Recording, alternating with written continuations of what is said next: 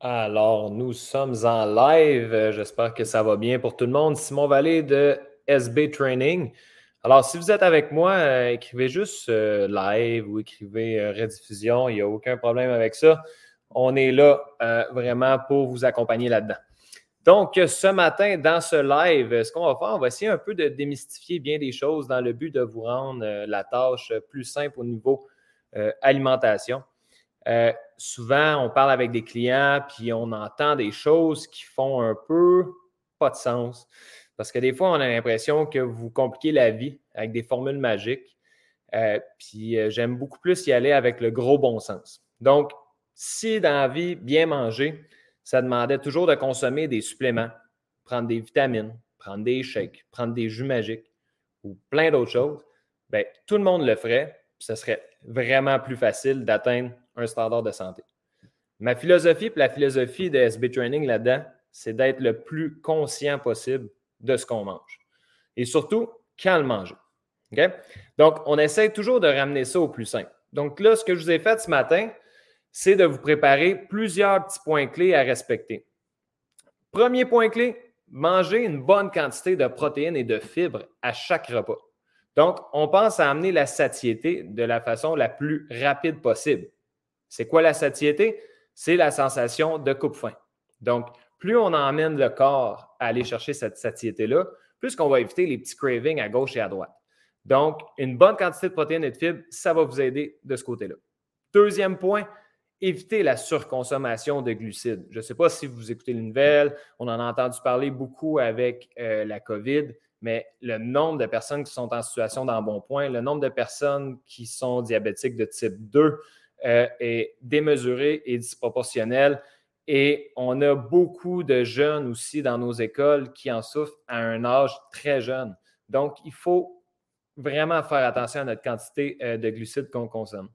À moins d'être un athlète de haut niveau ou d'être quelqu'un qui pratique des sports d'endurance ou qui fait de l'entraînement euh, d'intensité modérée à élevée de façon régulière, la quantité de glucides qu'on consomme, on n'a pas besoin de tant que ça. C'est le seul macronutriment qui est non essentiel à la survie. Donc, ça, ça veut dire que même si quelqu'un finirait par ne pas en manger, il ne serait pas en carence, puis il pourrait quand même survivre. Ce qui arrive, c'est que cette surconsommation de sucre-là, une fois qu'elle est dans le corps, elle va être stockée dans nos réserves, donc sous forme de glucose, ensuite en glycogène.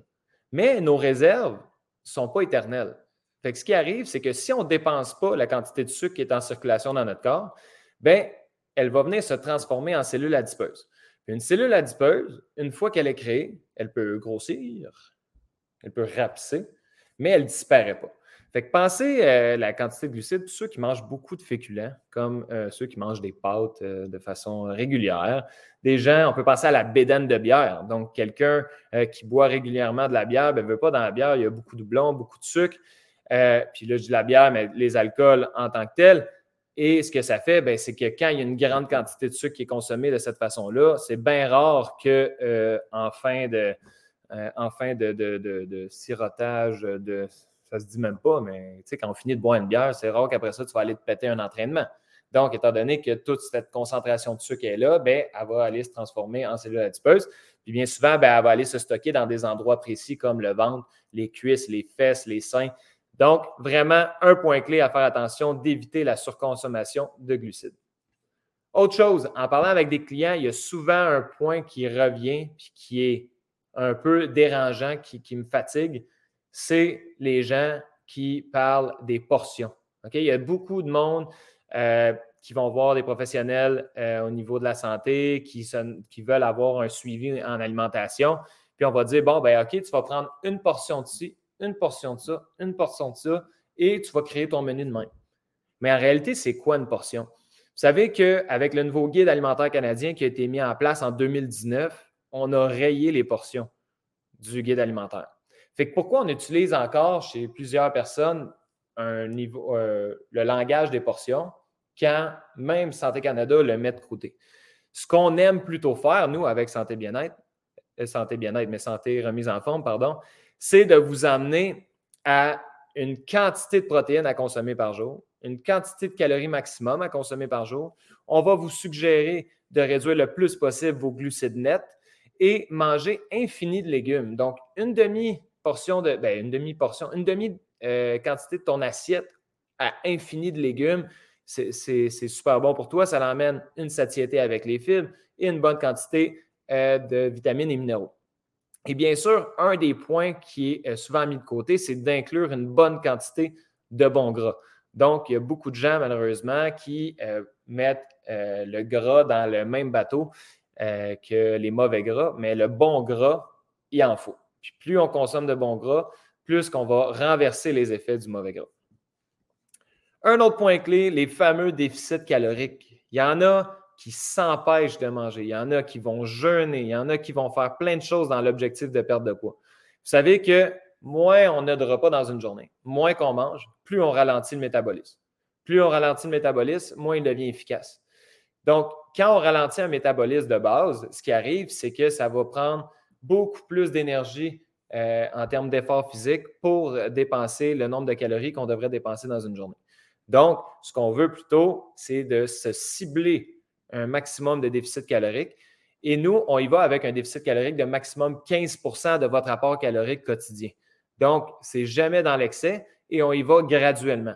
Donc, de cette façon-là, c'est beaucoup plus euh, euh, facile pour les gens qui commencent à faire un petit suivi alimentaire et ça vous permet de le maintenir beaucoup plus longtemps.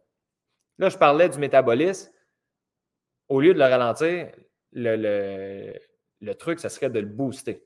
Donc, plus qu'on va être capable de booster son métabolisme, plus qu'on va venir dépenser de l'énergie avec moins d'efforts.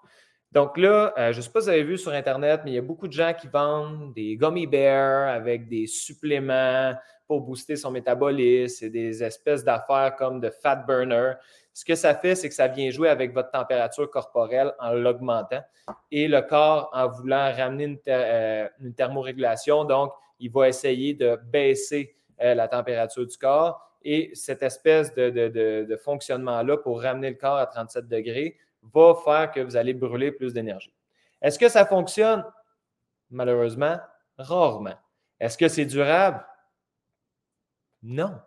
Est-ce que ça coûte cher? Ah, ça, par exemple, ça coûte cher. Donc, si vous voulez un rendement qui est peu efficace, dans lequel vous dépensez beaucoup d'argent et euh, que ça ne dure vraiment pas, vous avez la meilleure chose à faire. Mais à part ça, au lieu de prendre cette merde-là, il existe des façons beaucoup plus simples et efficaces de booster son métabolisme. Exemple, tu pourrais prendre cinq repas au lieu de trois par jour. Donc, on mange des plus petits repas à peu près aux 3 à 4 heures, ce qui amène le corps à solliciter beaucoup plus toutes nos fonctions comme la digestion et finir par dépenser plus. Boire au minimum 3 litres d'eau, manger plus de protéines, augmenter sa consommation de bons gras et d'oméga 3. Ces changements-là, c'est des choses qui sont faciles à faire lorsqu'on a un suivi alimentaire. Puis nous, avec SB Training, c'est vraiment quelque chose qu'on met de l'avant. Donc, ces changements-là peuvent être durables et surtout vraiment efficaces et rapidement. Autre chose, en parlant avec des clients, ça revient souvent ce problème-là, mais il faut apprendre à respirer. Il faut apprendre à se calmer dans un processus. Il faut apprendre à relativiser tout, puis essayer de, se, de s'apaiser. Euh, il y a beaucoup de monde, malheureusement, qui euh, conçoit le bien-être comme étant alimentation-entraînement. Mais il y a un troisième là-dedans, et qui est l'aspect santé mentale.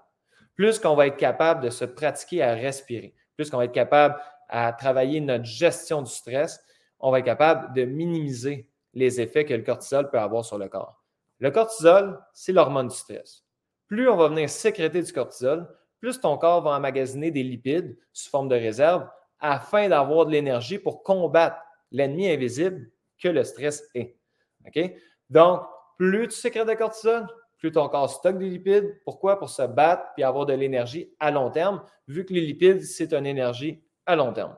C'est donc vraiment important, guys, que vous preniez soin de votre mental.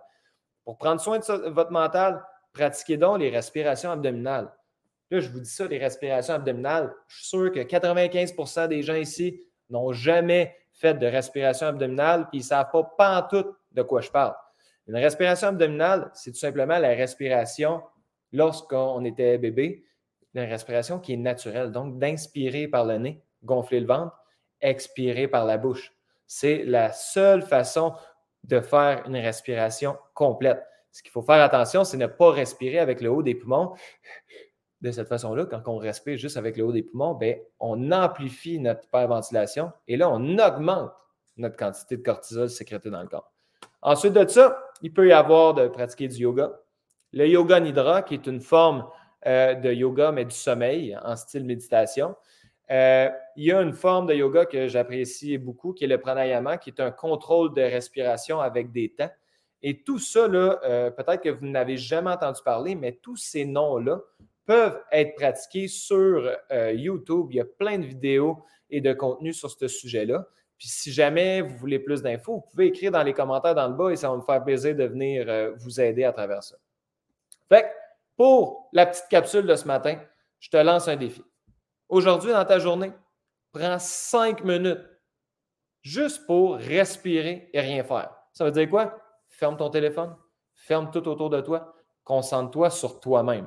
Donc, pendant ces cinq minutes-là, je vais te demander de faire des respirations abdominales, donc de bien gonfler le ventre en inspirant par le nez et d'expirer par la bouche en rentrant le ventre le plus près possible de ta colonne vertébrale. Si tu es capable de faire ça pendant cinq minutes, je te le jure que tu vas être capable de ramener ta respiration à la norme en calmant le plus possible tes battements cardiaques et en même temps en ayant un effet hyper euh, important au niveau de ton cerveau. Si tu as des questions, je m'appelle Simon Vallée, je travaille pour SB Training. Tu peux écrire en commentaire, tu peux venir nous voir en privé, ça va nous faire plaisir de t'aider et je te garantis que si tu es avec nous, ça va nous faire plaisir de t'aider.